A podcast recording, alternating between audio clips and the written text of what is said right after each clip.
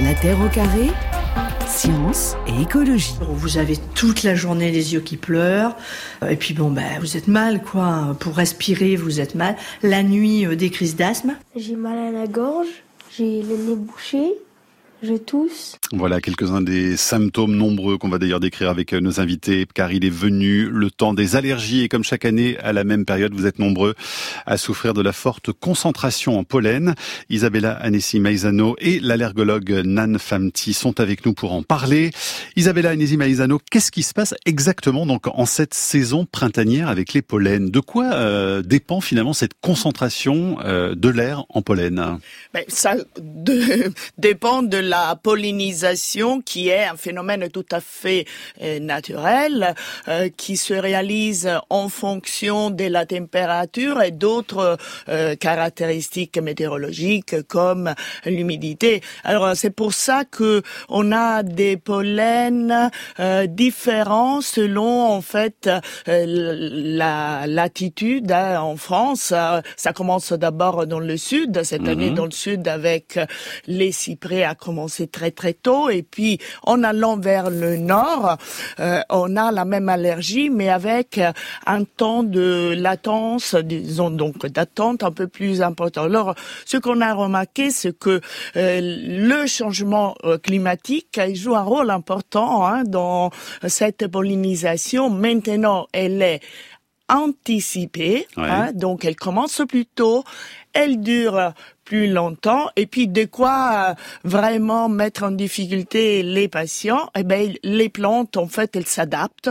Donc on trouve des plantes là où elles n'étaient pas avant. Et donc des pollens euh, euh très important à dire, on a tous un terrain génétique mhm. hein, pour euh, développer ou non hein, une forme d'allergie. Et c'est essentiel. Pardon, hein. ça, veut dire quoi exactement? On a tous un terrain génétique capable de développer ou non des allergies. Oui, voilà. Ça veut dire quoi? euh, Comment il faut le comprendre ça? Il faut comprendre qu'il y a des gènes de susceptibilité qui sont plus ou moins présents. Plus Donc qui s'enclenchent ou pas quoi. C'est comme la touche on/off finalement. On les a on tous. Alors là, vous avec on/off, vous m'obligez un petit peu à parler aussi d'épigénétique, c'est-à-dire des facteurs environnementaux qui touchent à l'épigénome et, donc euh, qui fait que peut-être un gène reste silencieux trop longtemps, trop off, mhm. et puis à un certain moment il se réveille et, et ça donne de l'allergie. On va y revenir évidemment avec vous. Nan Famti, donc vous avez aussi observé, vous, depuis combien de temps ce rallongement finalement de, de la saison des allergies?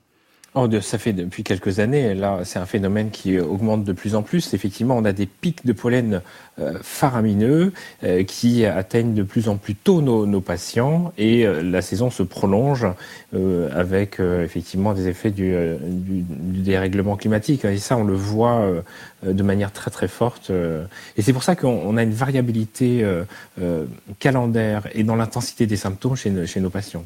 On dit que le vent, c'est le principal ennemi des, des, personnes allergiques. Est-ce que vous êtes d'accord avec ça, euh, Nan Famti le vent, bah oui, parce que ce sont les pollens qui sont dits anémophiles, hein, c'est-à-dire que c'est leur moyen de reproduction. Euh, les grains volent euh, au gré de, des courants d'air. Euh, et donc effectivement, euh, ça peut aussi, euh, quand vous êtes pris dans une sorte de, de, de tornade de vent, de, de, poussière, de pollen, eh bien atteindre plus vos muqueuses respiratoires et, et, au, niveau des conjonctifs des yeux. Et ça, c'est absolument insupportable pour les mmh. patients allergiques. Isabella Enesima Oui, ce propos, le vent qui porte le pollen, j'ai une photo satellitaire très belle où on voit que l'Islande, où pourtant, disons, les gens ont pas mal de boulot, hein, euh, a été envahi par euh, des pollens du boulot qui venaient de Sibérie. Donc cette augmentation de la concentration des pollens en boulot a fait que on a eu plus de cas d'allergie à cette période. Donc vraiment le vent. Euh, C'est étonnant parce que je vais vous dire qu'en Islande il n'y a pas beaucoup d'arbres hein, quand même. Hein. A priori c'est pas une île où on trouve beaucoup d'arbres. Lymphatique, qu'est-ce qui se passe dans, dans le corps en fait? Qu'est-ce qui fait qu'on a une allergie? C'est quoi? Le pollen est vu comme une sorte d'intrus qui a arrive d'un coup et qu'il faut éliminer. Pourquoi est-ce qu'on a des conjonctivites Pourquoi est-ce qu'on tousse Pourquoi est-ce qu'on éternue Pourquoi est-ce qu'on a le nez qui coule alors, c'est notre système immunitaire, enfin ceux qui sont euh, euh, sensibles, on va dire, euh, comme l'a dit Isabella, on a un système immunitaire qui, qui, est programmé pour être un petit peu plus réactif, plus chatouilleux, et il va considérer l'abondance de ces, de ces protéines étrangères comme, eh bien, effectivement, une invasion, une infection, et il va se, il va se comporter comme si c'était du Covid ou une bactérie, et il va mettre en place une stratégie extrêmement efficace pour euh, combattre cet allergène fictif, enfin cet ennemi fictif.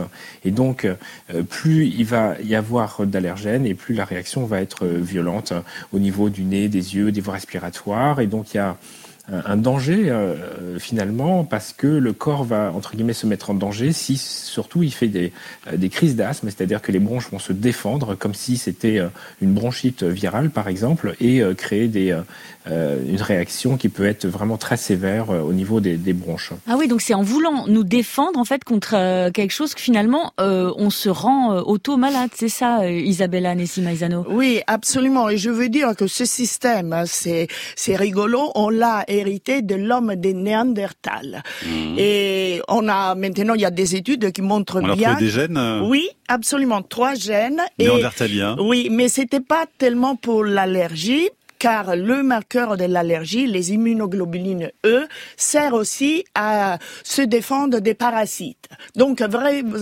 ça c'était le mécanisme de défense de l'homme de Néandertal contre les parasites qui commençaient à, à l'infester. Et après, bien sûr, il y a eu une sélection. Maintenant, il n'y a pas tellement de parasites, mais euh, le système est resté pour lutter euh, contre euh, voilà ces ennemis pour certaines personnes. Hein, à votre avis, il y avait déjà des, des allergiques chez les Néandertaliens ou pas? Oui, je pense qu'un principe d'allergie, ils doivent, ils devaient l'avoir, mais il y avait d'autres problèmes peut-être à régler. à régler. voilà, comme on le voit dans pas mal de situations.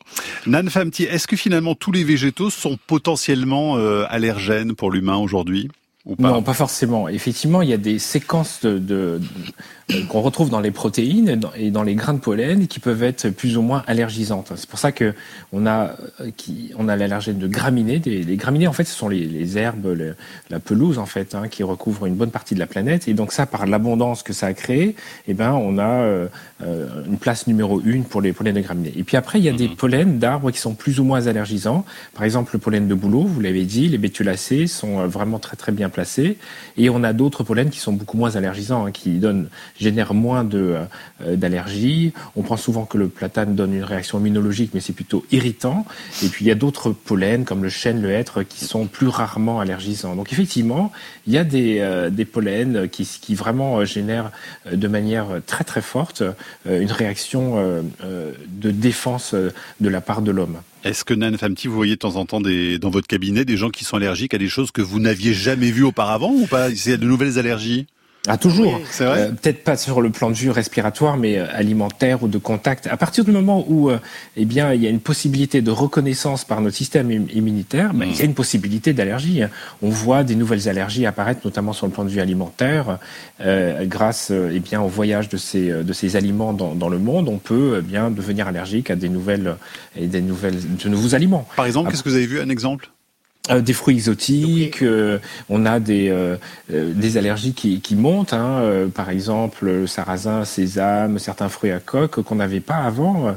avant, on avait des allergies, par exemple à la cacahuète. Maintenant, c'est la noix de cajou parce que ce sont des, des, des fruits à coque que l'on consomme à, nos apéritifs. Mm. Et, et, donc, la confrontation de ces nouvelles protéines, eh bien, euh, donne, euh, génère des, des, euh, des cas, mm. donc la, noix de nigel, enfin des, des choses comme ça qui, qui, sont, qui étaient un peu exotiques et qui maintenant deviennent de plus en plus courants dans notre, dans notre environnement. Au Pollinarium de Limoges, 19 espèces allergisantes font l'objet d'une surveillance quotidienne. On a le dactyle, on a la laineuse, on a l'olium perrin, on a le fléum, euh, on a l'armoise aussi qui va pas tarder à être en émission. Donc dans le jardin, enfin au niveau du pollinarium, tout est en émission.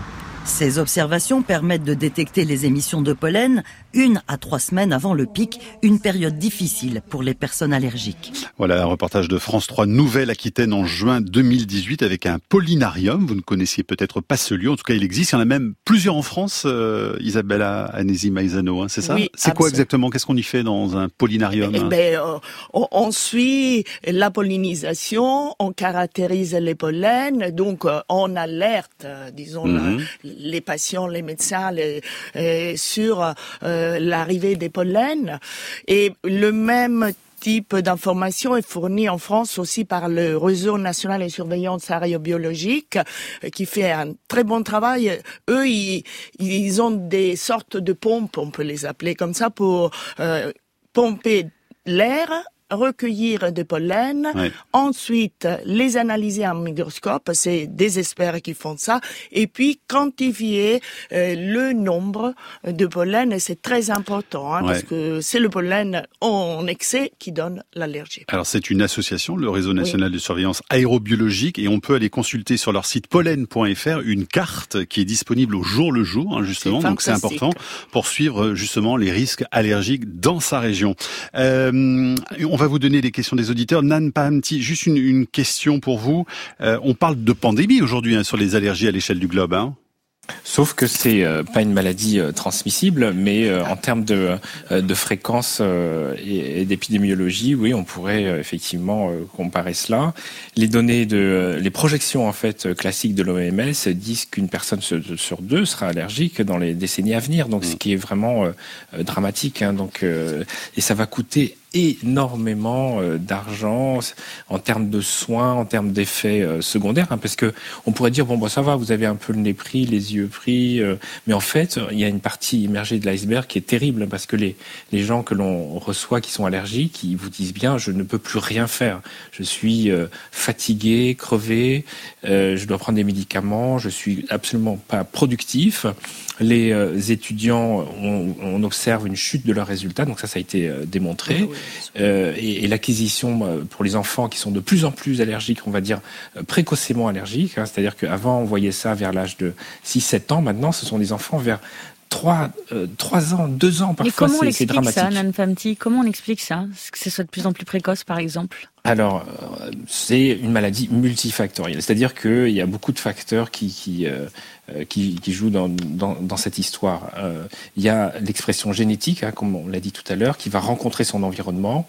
Euh, il y a, alors on est quand même à la Terre au carré, donc il faut bien dire que maintenant on a beaucoup de données scientifiques pour dire que, premièrement, ce sont les pollutions qui euh, viennent modifier notre euh, expression euh, génétique, notre relation à l'environnement. Notre système immunitaire réagit différemment.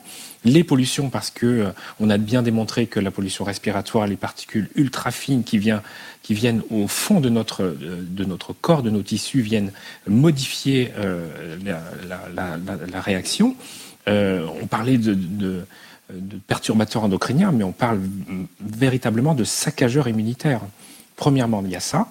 Deuxièmement, euh, notre environnement, euh, le réchauffement climatique, l'augmentation des pollens, la baisse de la biodiversité. Donc ça, vraiment, on a tous les, euh, les arguments. Donc, il faut-il y voir un signal d'alarme dans le corps humain par rapport à l'environnement Peut-être, euh, on, Mm. peut, on peut au moins euh, s'amuser à, à le penser. Isabella Anesi Maizano, justement sur euh, l'aspect environnemental. Euh, À l'instant, donc, on parlait de l'effondrement de la biodiversité. Ça pourrait jouer un rôle aussi sur nos allergies. C'est votre thèse aussi, ça? Oui, oui, absolument. J'ai même écrit sur la chose. C'est en fait, c'est la perte de biodiversité d'un côté et de l'autre, c'est la diminution des contacts de l'humain. Et ceci a un effet sur le système immunitaire des gens. C'est-à-dire la baisse des contacts humains. Qu'est-ce que vous entendez par là Euh, des, des- des contacts humains avec cette biodiversité. Parce que la biodiversité est, est, est dans- envoie des signaux. Et le corps humain, à travers l'évolution, a appris à gérer euh, ces signaux euh, et à répondre. En fait, maintenant, il y a une modification qui est, est spectaculaire, hein, on pourrait dire. On le voit, hein, nos enfants qui savent pas comment, à la limite, un poisson il est fait, ils s'attendent qu'il soit carré, n'est-ce pas, quand, puisqu'ils le voient dans une Carré assiette épané, mm. carré pané. Et bon, ça c'est évidemment c'est caricatural, mais je veux dire, ça veut dire aussi que l'on ils n'ont jamais rencontré certains animaux. Et les animaux, la végétation, tout ça, les sols sont la couche, une des deux couches où l'homme a vraiment besoin de vivre. À côté de ça, il y a sa couche intérieure composée de microbiomes intestinale, nasale euh, et pulmonaire, mais il y en a d'autres. Moi, je m'intéresse plutôt à ça. Et c'est l'interaction des deux qui fait que ben on a un bon système immunitaire capable de se défendre. En fait. Euh, Donc il y a un effet protecteur à être en contact avec le vivant, hein, dans son ensemble, avec la diversité du vivant. Il y a un déséquilibre. Bon, il y a un pratiquement c'est un processus inflammatoire qui s'enclenche et ce processus inflammatoire est à l'origine de plein de pathologies. Aujourd'hui, on parle d'allergie, mais le diabète, les maladies neurodégénératives, euh, tout ça est encore une fois mis en, lien avec la perte de biodiversité. Est-ce qu'il y a un lien du coup avec le fait que la personne sur deux euh, qui sera allergique, comme dit l'OMS dans, quelques années, euh, ça concerne les pays occidentaux, on est d'accord Ben oui, parce que c'est là que, disons, le, le, mode de vie a changé le plus. C'est là que l'individu euh, rencontre davantage euh, certains facteurs euh, environnementaux de risque, comme bon, on a dit la pollution atmosphérique, la nouvelle pollution, hein, les, ces perturbateurs endocriniens, le plastique qu'on a partout, hmm. par exemple, ou euh, et puis de l'autre côté vraiment, moi, je pense qu'il faut insister que euh, l'homme est plus fragile. Parce globalement, que globalement, il y a une diminution de des capacités de l'hôte à se défendre il faut insister encore une fois sur la génétique. il y a une prédisposition. Une petite consultation à distance, euh, Namfanti euh, d'Ivan qui nous écrit sur franceinter.fr qu'il a euh, des obstructions nasales discontinues euh, déclarées sensibles au pollen de bouleau. Cette année, dit-il, la nouveauté, c'est des démangeaisons assez fortes, corps palais, tour des yeux. Est-ce possible que ça soit une manifestation allergique? Ah, Mais complètement, complètement. souvent, le, le, le, tableau de l'allergie va se, va se compléter, va s'accélérer. et donc, tout ce qui est muqueuse des yeux, des voies respiratoires, ben, va, donner un, cortège en fait de, euh, symptômes. Euh, j'avais mis en place un, un abécédaire pour qu'on passe à côté d'aucun symptôme. Ça commence par le A. Le A, c'est des A pour Hatchoum, en fait. Euh, des éternuements à, répétition, donc ça peut être vraiment très très invalidant. Mmh. Les gens parfois ne, sortent même plus ou, ou, se refusent de sortir parce que voilà. Euh, B bouché, comme le dit euh, Yvan, ça, ça bouche euh, mm. au niveau du nez, on n'arrive plus à respirer, donc je vous défie de faire du sport ou de dormir comme ça pendant plusieurs jours, c'est vraiment très très désagréable. C, ça coule comme un robinet, le nez, les yeux, et c'est très très désagréable. D, ça démange à un point où vous avez vous envie, entre guillemets, de vous arracher la tête, donc ça c'est très désagréable. Le E, c'est que ça énerve, hein, ça atteint le, système nerveux, les troubles du et, et, F, ça, fatigue, en fait. ça fatigue, exactement, bravo. Ouais. Ça Je l'avais trouvé, oui. Bon.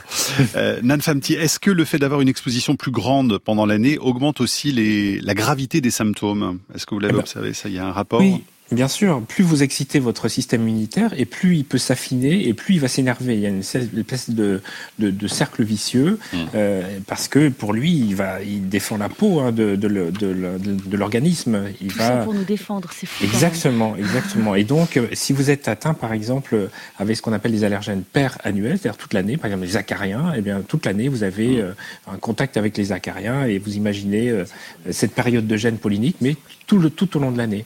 Donc c'est insupportable pour, euh, pour ces patients-là.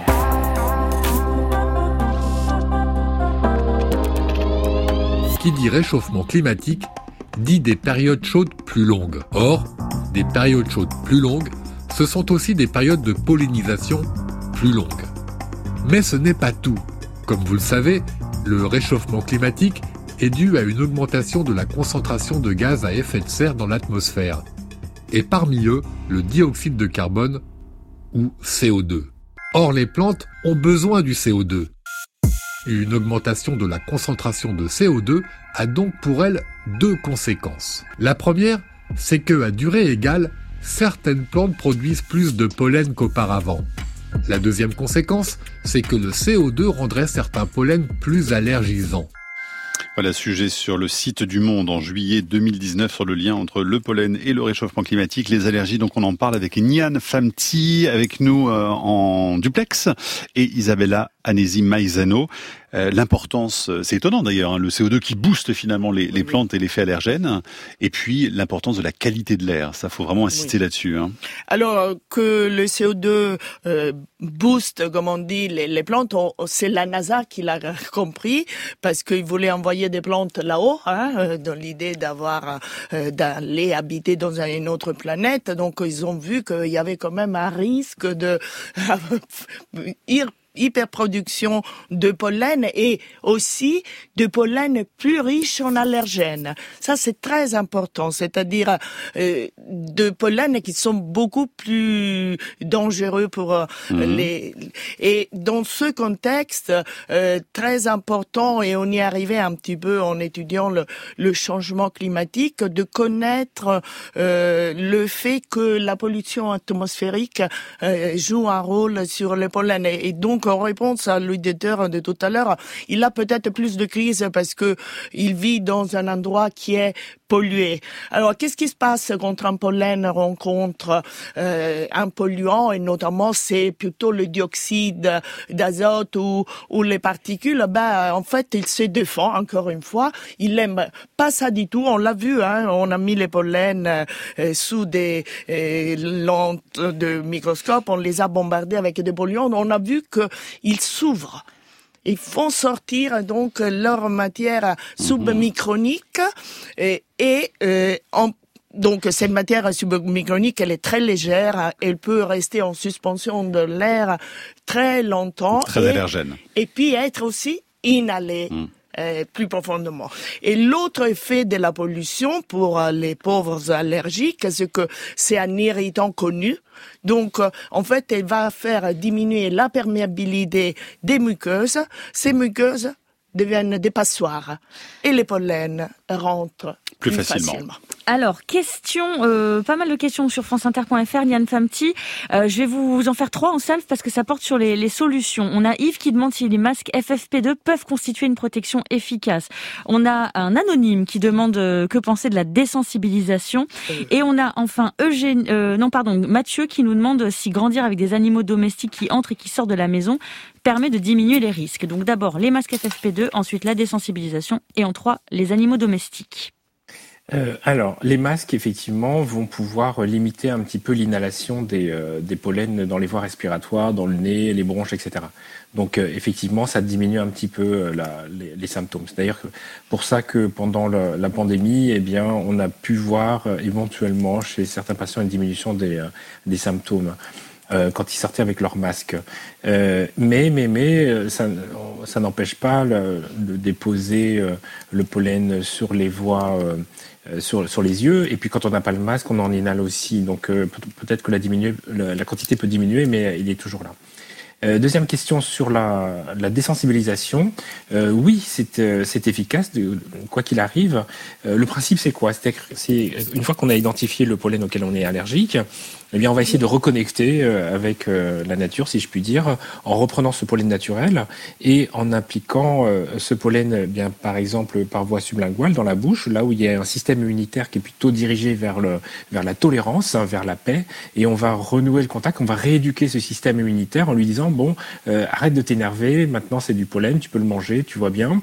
Et à ce moment-là, la, la, la, saison suivante, quand il y a le pollen dans l'air, eh il va diminuer cette, cette réactivité. Mais ça marche bien ou pas ça Parce Alors justement, on, arrive euh, parfois à enlever tous les symptômes, c'est-à-dire que vraiment on assiste à une désensibilisation, mais dans la plupart des cas, on diminue vraiment le seuil de réactivité, ce qui fait que d'une vie impossible, on arrive à quelque chose de tout à fait euh, et ça durablement. Et ça, durablement, alors le durablement peut dépendre d'une personne à l'autre. L'efficacité euh, peut être de toute la vie à 5 ans, 10 ans.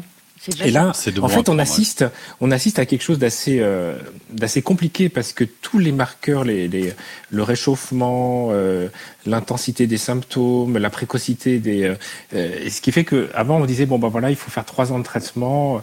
Maintenant, on, ne sait plus parce que on est obligé de prolonger parfois le traitement quatre ans, cinq ans. et c'est exactement.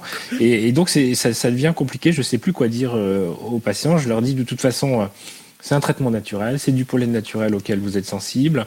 il n'y a pas d'effet secondaire particulier. Au pire, ça sera mieux, et au mieux, ça sera génial. Euh, et, ça marche mieux quand il y a un seul allergène, hein, ça c'est clair. Oui, mais on, alors moi j'ai tendance à, essayer de traiter tout en même temps euh, euh, en bon samaritain. Il faut essayer de, de, traiter les, allergies majeures, à celles qui nous ennuient le plus. Mais bon, si on peut traiter un peu tout, c'est pas mal non plus. Hein. Ça, on, arrive à des bons résultats quand même. Et la troisième question de Mathieu, rapidement, Niam Fanti, sur les animaux, domestiques. Oui, les animaux. Oh là là, c'est une question très difficile parce que euh, ça dépend de, des cas, ça dépend des circonstances, ça dépend si l'animal est arrivé avant la naissance, euh, s'il est là depuis longtemps, s'il est très allergène, s'ils sont nombreux, euh, l'endroit dans lequel il évolue, est-ce qu'on peut séparer un petit peu. donc c'est très très compliqué. Bon, il y a quelques quelques remarques que l'on peut faire si par exemple l'animal était là avant la naissance de l'enfant sensible, souvent euh, le système immunitaire permet de mettre en place une tolérance. Euh, quand il arrive en cours de route, euh, c'est plus compliqué. Mmh. Alors mais maintenant on a, on a des solutions. Hein. On a, on peut essayer de désensibiliser contre le chat, donc ça on a des, des solutions. et puis éventuellement on, on, a des protocoles là, qui viennent de sortir sur des, des croquettes mmh. qui diminuent l'allergénicité du chat. Bon, on a, on a plein de solutions possibles. Donc ça il faut faut discuter. Euh, c'est pour le chat, c'est pas pour le propriétaire des croquettes. Les croquettes pour le chat, bien sûr. Allez, on écoute le message vocal de Julien. Il vient de nous l'envoyer sur l'application France Inter. Oui, bonjour, je m'appelle Julien et je suis allergique depuis ma plus petite enfance. Aujourd'hui, j'ai 32 ans. Allergie à beaucoup de choses, hein, des, les poils d'animaux, pollen, graminées, acariens.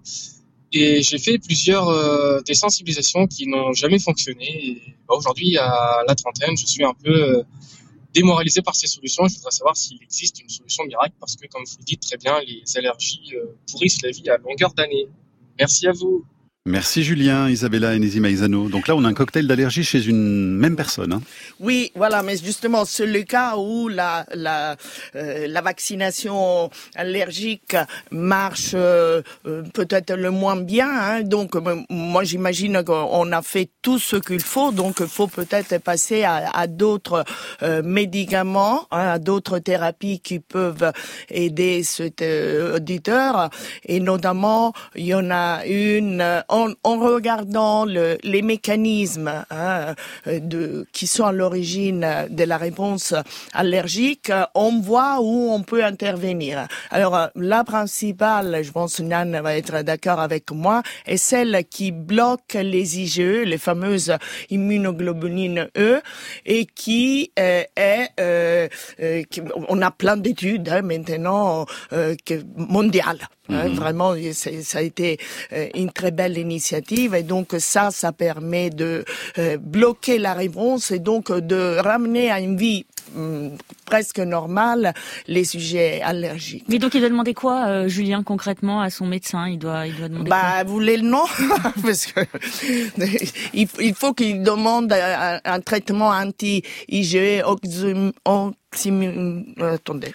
Bon, un, traitement très compliqué à prononcer en tout cas. Oui, oui, oui, non, non, pour moi, mais parce que je suis, je suis nul à Omalizumab. Merci. Hein, pour ne pas donner un nom. On lui rend pas vraiment service en lui donnant ça comme ça, tel quel. Non, non, mais il faut qu'il dise que c'est. Alors, alors Nian Famti. Oui. Alors, euh, Julien, s'il vous plaît, ne perdez pas espoir. Il, faut parce que il a, il a un cas compliqué. Vous voyez que depuis l'enfance, ça fait 30 ans qu'il a, qu'il a ce terrain qui s'exprime dans tous les sens. Donc, ce sont des cas compliqués. Donc, Julien, ne perdez pas espoir euh, parce qu'il faut tout revoir le dossier. Hein. Quand c'est compliqué, il faut revoir le dossier. Il faut aller chercher les cofacteurs. Est-ce qu'il y a d'autres choses? Il faut refaire le point sur l'environnement. Il faut peut-être refaire des, des désensibilisations avec une adaptation, avec des protocoles adaptés. Effectivement, comme mm. dit Isabella, peut-être euh, mettre en place des biothérapies. Tout ça, il faut revoir ces cas difficiles. Euh, ça prend du temps, mais euh, on peut donner des, solutions. Il faut se retrousser les manches. on ne peut pas dire que les, sensibilisations ne fonctionnent pas. Elles ont déjà fait peut-être quelque chose. Et il faut rattraper le coup. Il faut lui donner des, de l'aide en fait, et puis travailler mmh. des, chapitres.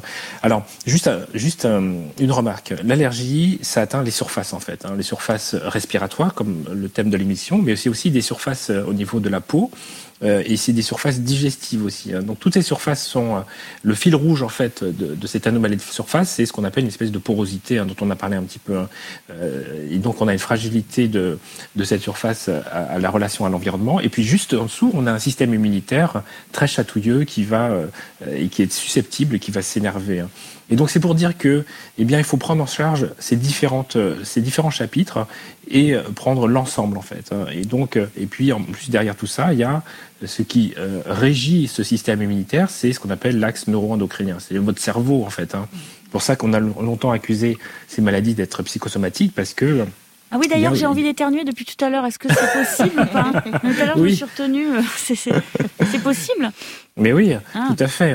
Et donc, euh, il y a l'influence de notre cerveau dans, dans, cette histoire. Et donc, il faut, faut, aussi euh, prendre en charge le, euh, le, ce qui se passe en fait dans la tête de Julien. Il faut regarder son environnement. Donc, ne pas baisser les bras, s'il vous plaît, mmh. et, continuer à, à chercher. Voilà peut-être en lui donnant aussi une meilleure qualité de vie en attendant, quand même. Oui, exactement. Eh ben, c'est pour ça que j'ai dit. L'allergologue Nian Famti et la chercheuse Isabella Anesi Maizano, nos invités pour parler des allergies. Isabella Anesi Maizano, est-ce qu'en changeant d'environnement, on peut faire disparaître nos allergies Oui, il y a des cas très pratiques. Hein. L'asthme du boulanger, la personne arrête de, de, travailler, on est allergique à l'amylase et de, dans un, ce contexte, donc euh, il guérit. Et pareillement, il y a l'asthme aux animaux de laboratoire. Il y a de plus en plus mmh. de laboratoires scientifiques. Euh, on est allergique aux urines hein, des animaux et donc euh, on quitte ce travail. Et c'est fini. fini. Mais ça marche pas pour tout malheureusement. Non, parce que c'est voilà, c'est des modèles Jérôme nous écrit sur franceinter.fr Je suis urbain et allergique et je constate cependant que nos urbanistes plantent des bouleaux et autres plantes aux allergènes agressifs, mais pourquoi hmm. donc, Nian Famti, vous avez oh, C'est une catastrophe. Alors pourtant, le RNSA, le réseau national d'aérobiologie, euh, édite en fait des, euh, des, guides pour planter euh, justement dans la biodiversité, pour éviter ce genre de catastrophe, mettre des boulots au milieu du, dans les écoles ou dans des parcs. Je, je pensais que ça, ça, se faisait plus, ça, mais effectivement, il faut faire très attention à ce que l'on plante. voilà. Donc, en parlant d'éviction tout à l'heure, les acariens aussi. Hein, quand on va un peu en montagne, à l'altitude et à la sécheresse, on diminue la concentration des acariens et les gens sont mieux. Le milieu urbain, là, c'est incroyable. On voit vraiment des patients qui, quand ils quittent la ville, ils vont mieux. Hein. donc, il y a un effet indéniable de la pollution. Et, dans l'autre sens, euh, par exemple, Sophie nous demande si les allergies peuvent, peuvent arriver à n'importe quel âge. Donc, quelqu'un qui viendrait s'installer en ville dans un environnement moins propice peut devenir allergique? Absolument.